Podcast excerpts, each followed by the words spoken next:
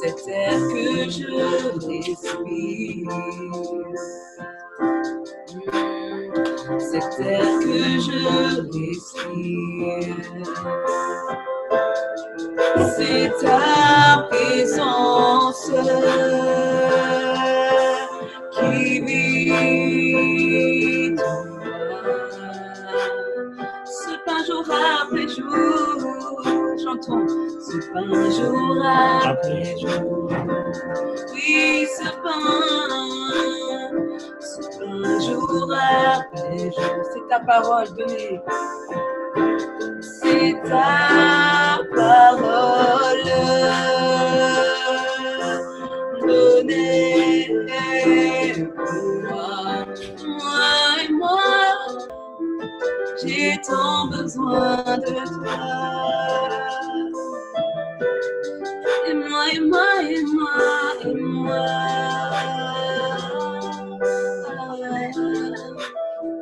Je suis perdu sans toi. Amen. Amen. Amen. Alors, nous allons continuer notre thème. Notre thème, depuis la semaine dernière, on a dit comprendre et développer la vraie communion avec le Saint-Esprit. Alors, nous développerons donc des thèmes. Le Saint-Esprit doit avoir un impact dans ta vie. Voyez-vous que si un chrétien n'a pas de relation euh, vraiment personnelle avec le Saint-Esprit, si un chrétien n'a pas de communion personnelle avec le Saint-Esprit, sa vie sera une vie charnelle. Et ce chrétien-là ne fera pas de progrès dans la vie spirituelle. Il sera un chrétien plaintif. Un vrai chrétien qui a développé une vraie communion avec Dieu, vous allez le sentir, il est un chrétien différent. Il sera comme le maître. Aujourd'hui, nous allons voir le Saint-Esprit dans le monde. Le Saint-Esprit dans le monde. Le Saint-Esprit joue aussi un rôle dans le monde. Frères et sœurs, le monde, pas le monde chrétien. Le Saint-Esprit joue un rôle dans le monde. Il y a un rôle que le Saint-Esprit est en train de jouer actuellement dans le monde. Frères et sœurs, comme vous voyez, le mot monde, si vous le retournez, vous allez voir que le monde, ça devient mots. Monde. Quand tu écris monde et quand tu fais à l'envers, ça devient mots. Donc, la vie du monde n'est pas la même vie du monde chrétien. Ce n'est pas la même chose. Et c'est pour cela que Christ dit, vous êtes dans le monde, mais vous n'êtes pas du monde. Aujourd'hui, nous allons voir le but du Saint-Esprit, le rôle du Saint-Esprit dans le monde. Ensuite, nous, nous verrons le Saint-Esprit dans la vie du Seigneur, dans la vie de Christ. Avant même de commencer son ministère, comment le Saint-Esprit est venu en lui et a travaillé avec lui jusqu'à la fin de ses jours sur la terre. Et nous verrons le Saint-Esprit dans la vie de l'Église. Frères et sœurs, c'est le Saint-Esprit qui nous attire à Dieu. Nous allons prendre la parole de Dieu pour voir ce que le Saint-Esprit fait dans le monde. Nous allons voir dans Jean chapitre 16 ce que le Saint-Esprit fait dans le monde. Nous allons étudier ça. Nous allons lire à partir du verset 7. C'est surtout le verset 8 qui nous importe. Cependant, je vous dis la vérité, il vous est avantageux que je m'en aille, car si je ne m'en vais pas, le consolateur ne viendra pas vers vous. Mais si je m'en vais, je vous l'enverrai. En parlant du Saint-Esprit. Verset 8. Et quand il sera venu, donc quand il sera venu dans le monde, il vous convaincra, il convaincra le monde en ce qui concerne le péché, la justice et le jugement. Voilà le rôle du Saint-Esprit dans le monde. Il a dit, je vous l'enverrai, le consolateur. On peut appeler Saint-Esprit aussi consolateur. Quand vous entendez le mot consolateur, c'est au sujet du Saint-Esprit. Et quand il sera venu, venu où? Dans le monde. Il convaincra le monde en ce qui concerne le péché, la justice et le jugement. Voilà trois choses que nous allons étudier ce matin. Nous sommes en train de voir le but, le rôle du Saint-Esprit dans le monde. Nous avons dit que si tu détournes le monde, ça devient démon. Alors, frères et sœurs, c'est le Saint-Esprit qui nous attire au Seigneur. Même avant que nous arrivions à Jésus. Le Saint-Esprit était déjà là, puisqu'il a été déjà envoyé dans le monde. Et la Bible dit que quand il sera venu, il convaincra le monde en ce qui concerne le péché. Premièrement, le but du Saint-Esprit, euh, le but de nous autres qui sommes là, c'est que le Saint-Esprit était avant nous, même avant notre conversion, puisque c'est lui qui est venu nous convaincre, vous et moi, du péché et de la réalité de la véracité, de la présence de Dieu. C'est le Saint-Esprit qui nous a convaincus que Jésus était venu en chair et qu'il est mort pour nos péchés. C'est seulement quand nous avons accepté Jésus, il est entré en nous.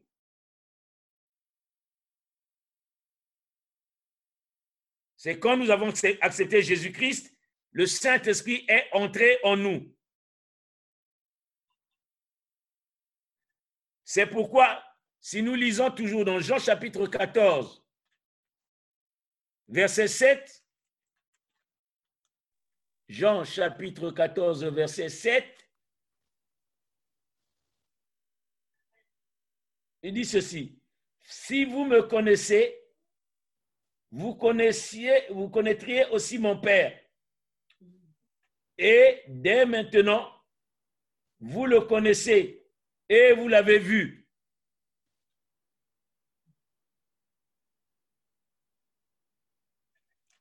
Amen. Donc, c'est nous dire encore que, frères et sœurs, nous avons vu Dieu.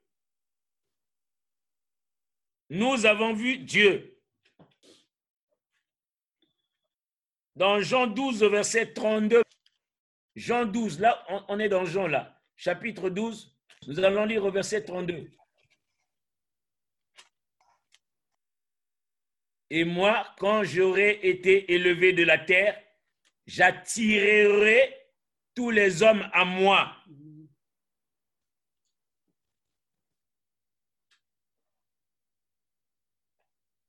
J'attirerai tous les hommes à moi. Donc, frères et sœurs, nous venons à Christ, c'est que le Saint-Esprit attire tous les hommes à Christ. C'est le Saint-Esprit qui attire les hommes à Christ. Si le Saint-Esprit se sert des circonstances et des moyens propres à chaque cas, il y a trois ou quatre manières qu'il le fait. mais nous allons voir les trois.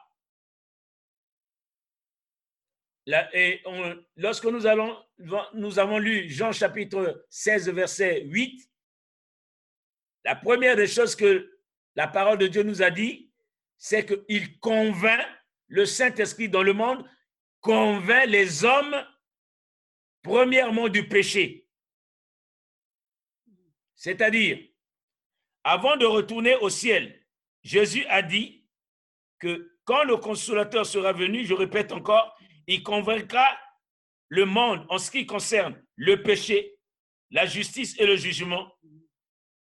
En ce qui concerne le péché, parce que le monde ne croit pas en Christ. Ça veut dire ceci. Il dit, pour le péché, parce que le monde ne croit pas en Christ. Autrement dit, le péché dont le Saint-Esprit convaincra le monde serait, premièrement, ne pas croire en Christ. Ça, c'est le premier péché que le monde et que le Saint-Esprit convainc les gens de croire en Jésus. Donc, l'éclairage du Saint-Esprit concerne ici un seul péché d'abord, celui de ne pas recevoir Christ comme Seigneur et Sauveur. C'est celui, ce péché-là, qui ferme la porte au salut en, Jésus-Christ. Ensuite, de tous les péchés qui sont suivis, c'est-à-dire celui d'Adam et d'Ève qui nous poursuit jusqu'aujourd'hui. Celui qui te convainc de quitter l'adultère, c'est le Saint-Esprit. Celui qui te convainc de quitter l'impudicité, c'est le Saint-Esprit. Sans le Saint-Esprit, tu ne peux pas être convaincu de pécher contre Dieu. Frères et sœurs, aucune intelligence du monde ne peut te convaincre vis-à-vis du péché.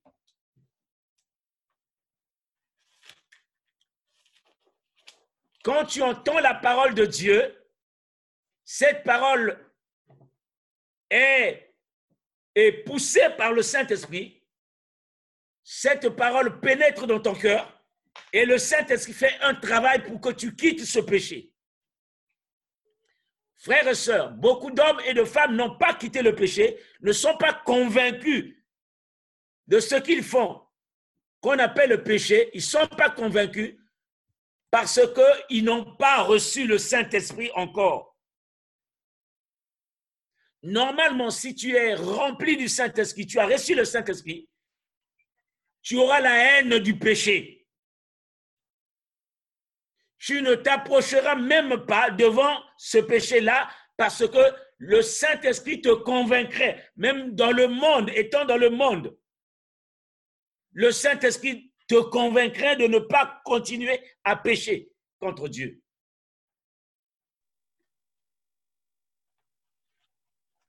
Celui qui convainc du péché, frères et sœurs, c'est le Saint-Esprit qui est dans le monde il nous attire à Christ, mais il nous convainc aussi du péché.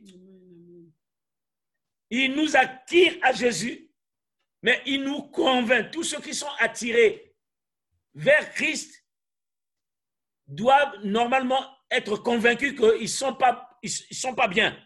Ils ne se sentent pas bien devant Dieu. Comme le docteur disait, parlait du pharisien.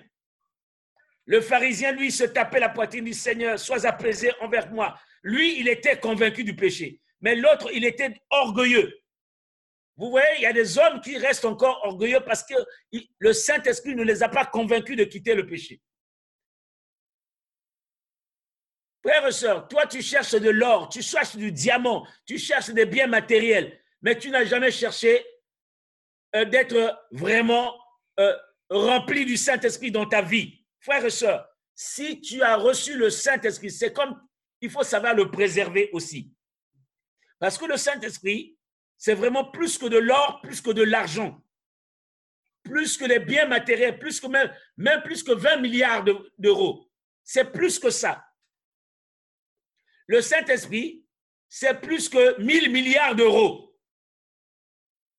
que qu'on te donnerait. C'est plus que ça, bien-aimé. C'est pour cela, Simon, quand il a vu que les apôtres étaient en train de prêcher la parole de Dieu en Samarie, il y avait des miracles, des prodiges et des signes qui se faisaient. Des aveugles voyaient, des sourds entendaient, des milliers parlaient, des paralytiques marchaient, les malades étaient guéris.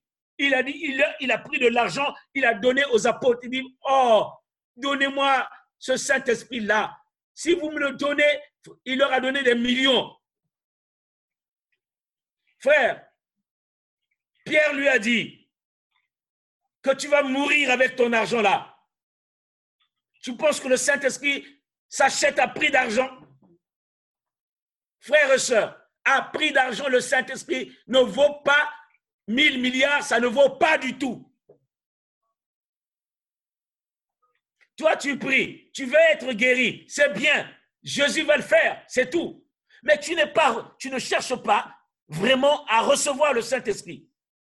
Tu ne cherches pas à être rempli du Saint-Esprit. Frères et sœurs, Jean a dit, le baptiste, il dit, moi je vous baptise d'eau pour vous amener à Christ mais lui, il vous baptisera du Saint-Esprit et de feu.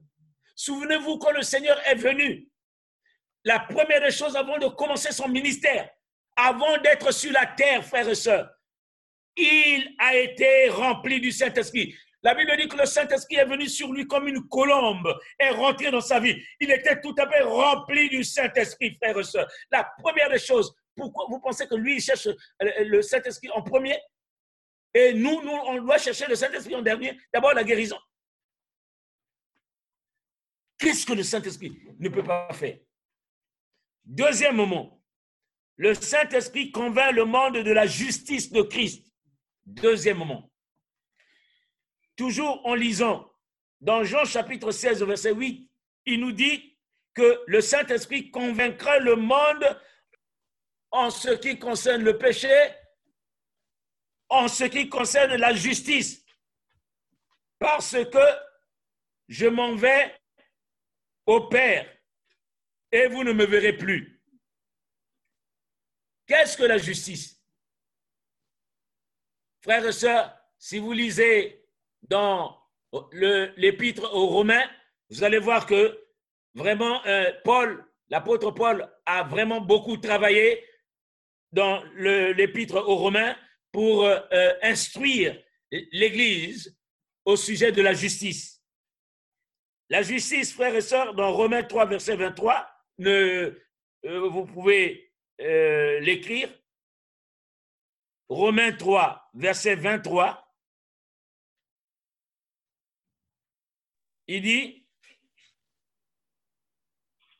Romains chapitre 3 et verset 23,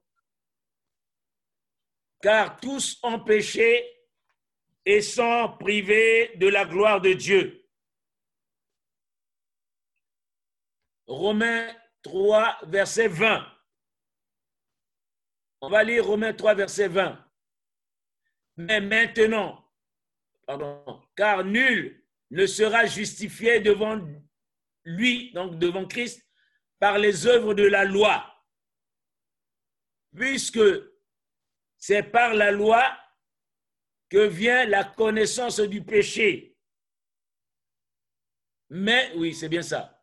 Mais maintenant, sans la loi est manifestée la justice de Dieu, laquelle rendent témoignage la loi et les prophètes. La justice de Dieu par laquelle rendent témoignage la loi et les prophètes. Frères et sœurs, nul d'entre nous ne peut être justifié par les œuvres de la loi. Parce que la connaissance du péché vient de la loi. Aussi, frères et sœurs, devant la loi de Dieu, tous sont reconnus pécheurs. Tous nous sommes reconnus pécheurs devant la loi de Dieu. C'est pourquoi non seulement ils sont privés de la gloire de Dieu, mais ils ne peuvent éviter d'être chassés de la présence de Dieu. Je répète, devant la loi de Dieu, tous nous sommes reconnus pécheurs. C'est pourquoi non seulement nous sommes privés de la gloire de Dieu, mais nous ne pouvons pas être, pas éviter euh, d'être chassés de la présence de Dieu. Comme Adam et Ève, ils étaient en Éden, dans la présence de Dieu. Dieu était présent. Dieu parlait à Adam et à Ève tous les soirs. Il descendait et il parlait à Ève et à Adam.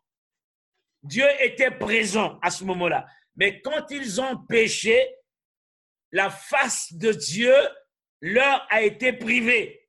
Dieu ne venait plus parler comme auparavant et ils ont commencé à savoir qu'ils étaient nus parce que la présence de Dieu n'était plus là. Frères et sœurs, nous sommes dans le même cas qu'Adam et Ève encore jusqu'aujourd'hui. Nous sommes privés de la gloire de Dieu. Frères et sœurs, si la présence de Dieu était encore dans ce monde, si la présence de Dieu était encore dans ce monde, les hommes et les femmes auraient, euh, seraient vraiment glorieuses. Ils seraient glorieux, pardon, parce que euh, quand Dieu est présent, frères et sœurs, tu ne manqueras de rien. Frères et sœurs, nos souffrances sont dictées par la conduite du péché.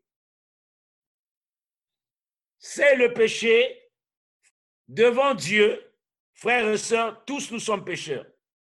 Alors donc, qui peut donc se présenter devant Dieu sans péché Quel est l'humain qui peut se présenter devant Dieu sans péché? Impossible de trouver une seule personne si ce n'est Jésus-Christ. Frères et sœurs, même dans sa naissance virginale, Jésus-Christ s'est présenté, est venu sans péché. Sa naissance, il est venu sans péché, frères et sœurs. Mais tous nous avons péché. Ça veut dire quoi? Ça veut dire que tous les pécheurs ne sont pas qualifiés pour se tenir devant la présence de Dieu. Nous sommes réellement pas vraiment qualifiés si ce n'est pas la mort et la résurrection du Seigneur qui ont permis encore que nous soyons qualifiés de nous tenir dans la présence de Dieu comme aujourd'hui.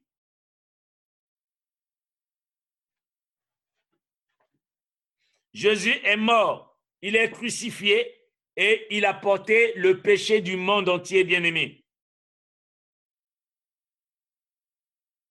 Alors que signifie donc la justice de Dieu, nous l'avons dit?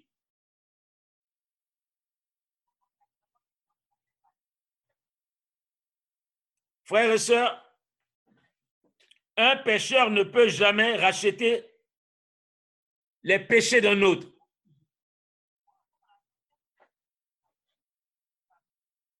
Un pécheur ne peut pas racheter les péchés d'un autre homme.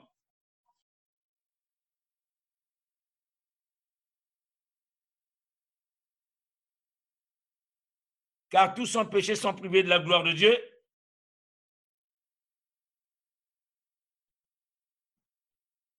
Et ils sont gratuitement justifiés par la grâce du Seigneur, par le moyen de la rédemption, c'est-à-dire du rachat de nos péchés par Christ. Amen. Romains 4, verset 25 dit, Jésus a été livré pour nos offenses et est ressuscité pour notre justification et est ressuscité pour notre justification. Jésus est mort et il est ressuscité pour notre justification. Autrement dit, frères et sœurs, si la Bible dit que il n'y a point de condamnation pour ceux qui sont en Jésus-Christ, même si les hommes reconnaissent que toi tu as été, euh, tu avais été en prison, mais quand tu acceptes Jésus-Christ comme Seigneur et Sauveur, et Dieu te pardonne, tu reçois le pardon des péchés. Donc, il n'y a point de condamnation pour ceux qui sont en Jésus-Christ, frères et sœurs. Nous sommes justifiés par la mort et la résurrection du Seigneur. C'est ce que Jésus-Christ fait dans le monde. Il nous a pris dans le monde et il nous a amenés en Christ. Il nous a justifiés. Voilà le rôle que fait le Saint-Esprit dans le, monde. Nous qui étions des, condamnés à mort dans le monde, il nous a ramenés à Christ et il nous a justifiés et il n'y a plus de condamnation pour ceux qui sont en Jésus-Christ. La condamnation du péché adamique a été annulée par la présence de Christ, la mort et la résurrection de Christ. Nous sommes donc justifiés. Frères et sœurs, quand tu es justifié, personne ne te condamnera. Ni les démons, ni les principautés, ni les dominations, ni les esprits méchants, ni les sorciers. Il n'y a aucune, donc maintenant, aucune condamnation pour ceux qui sont en Christ Jésus. Tu n'es plus condamnable, frères et sœurs.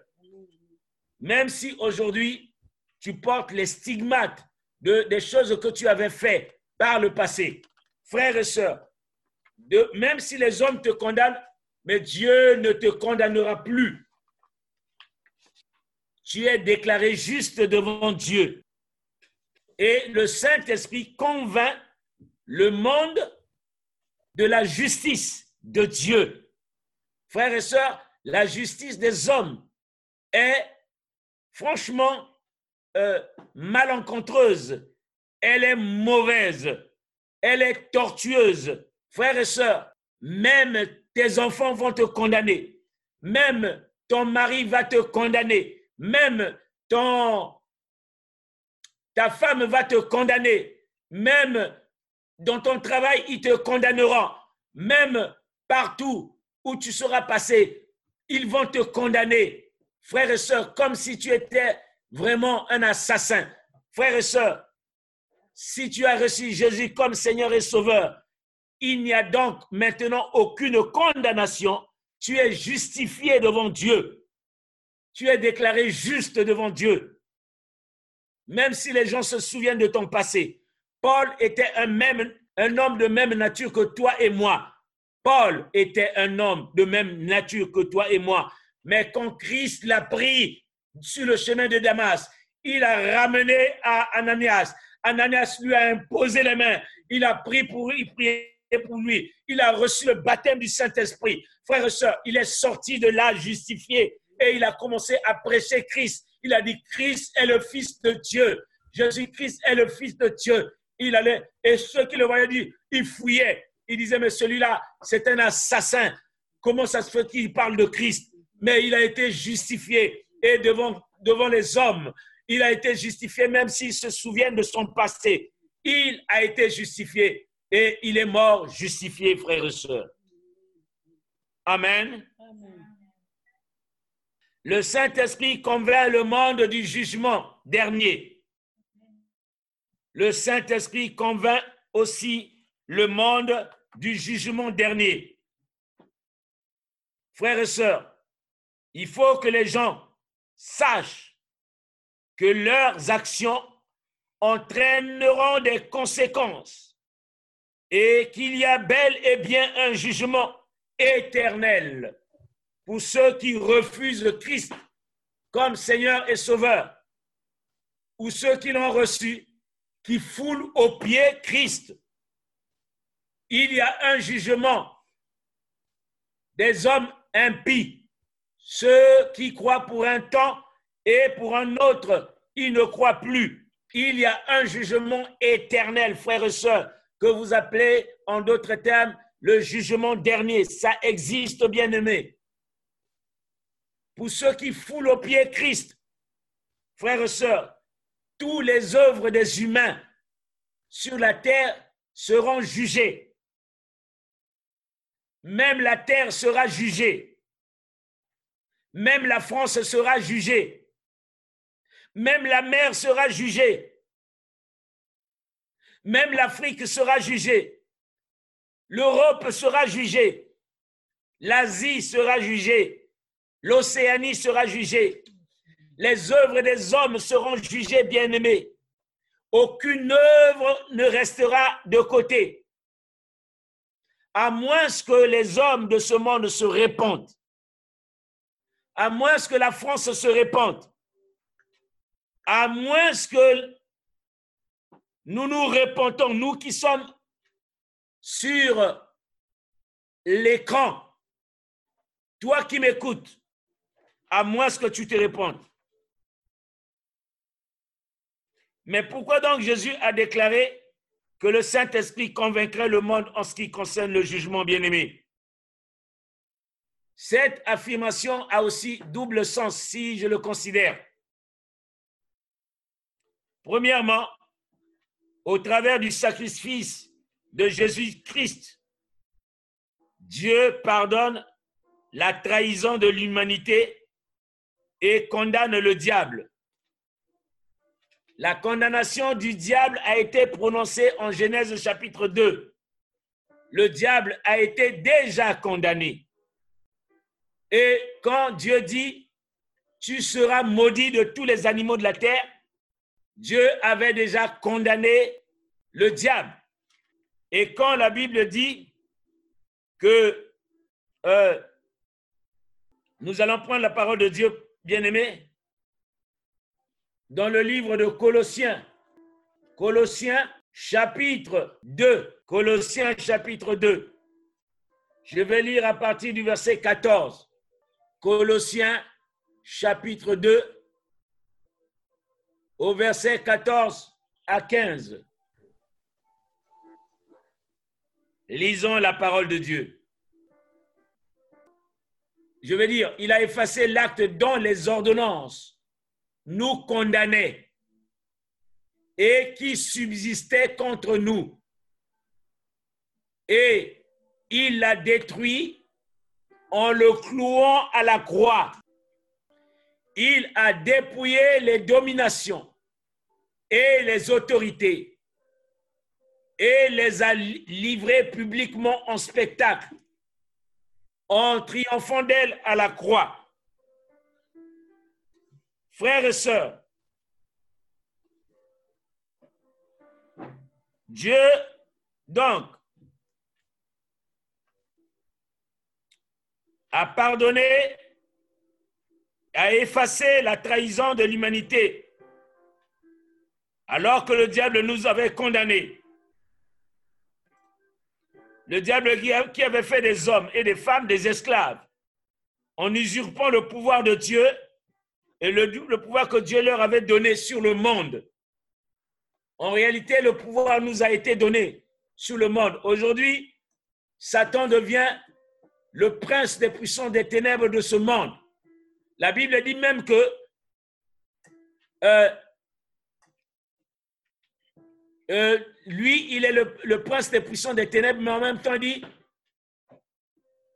la clé des royaumes de ce monde est entre ses mains, puisque la Bible dit que le monde entier est sous la puissance du malin. Donc lui, il a le contrôle que Dieu lui a donné sur le monde. C'est pour cela que je vous dis, quand, on retourne le monde, on voit des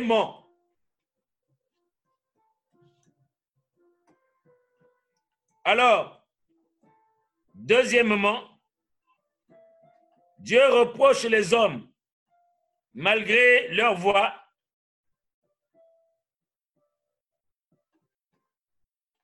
malgré la voie du salut qu'il a ouvert, qu'il a préparé, ils ne veulent pas revenir à Christ.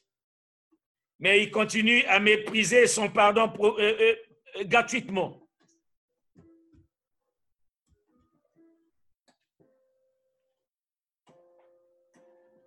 Et la voie de l'enfer est largement ouverte.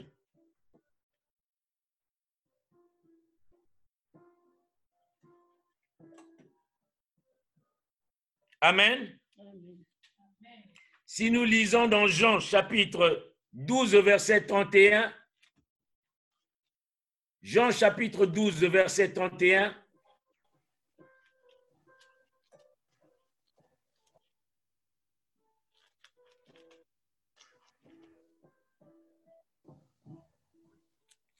la parole de Dieu dit ceci.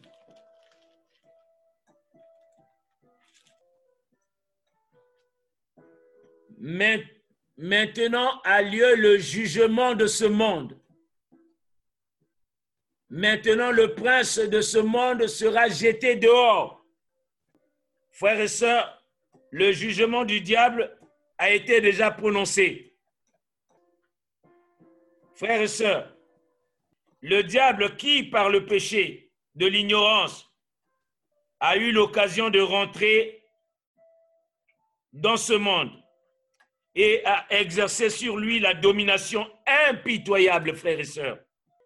En ce moment où nous sommes en train de parler, vous avez comme l'impression que le diable est en train de progresser. Mais en réalité, mais en réalité, le diable est en train de perdre du terrain, frères et sœurs.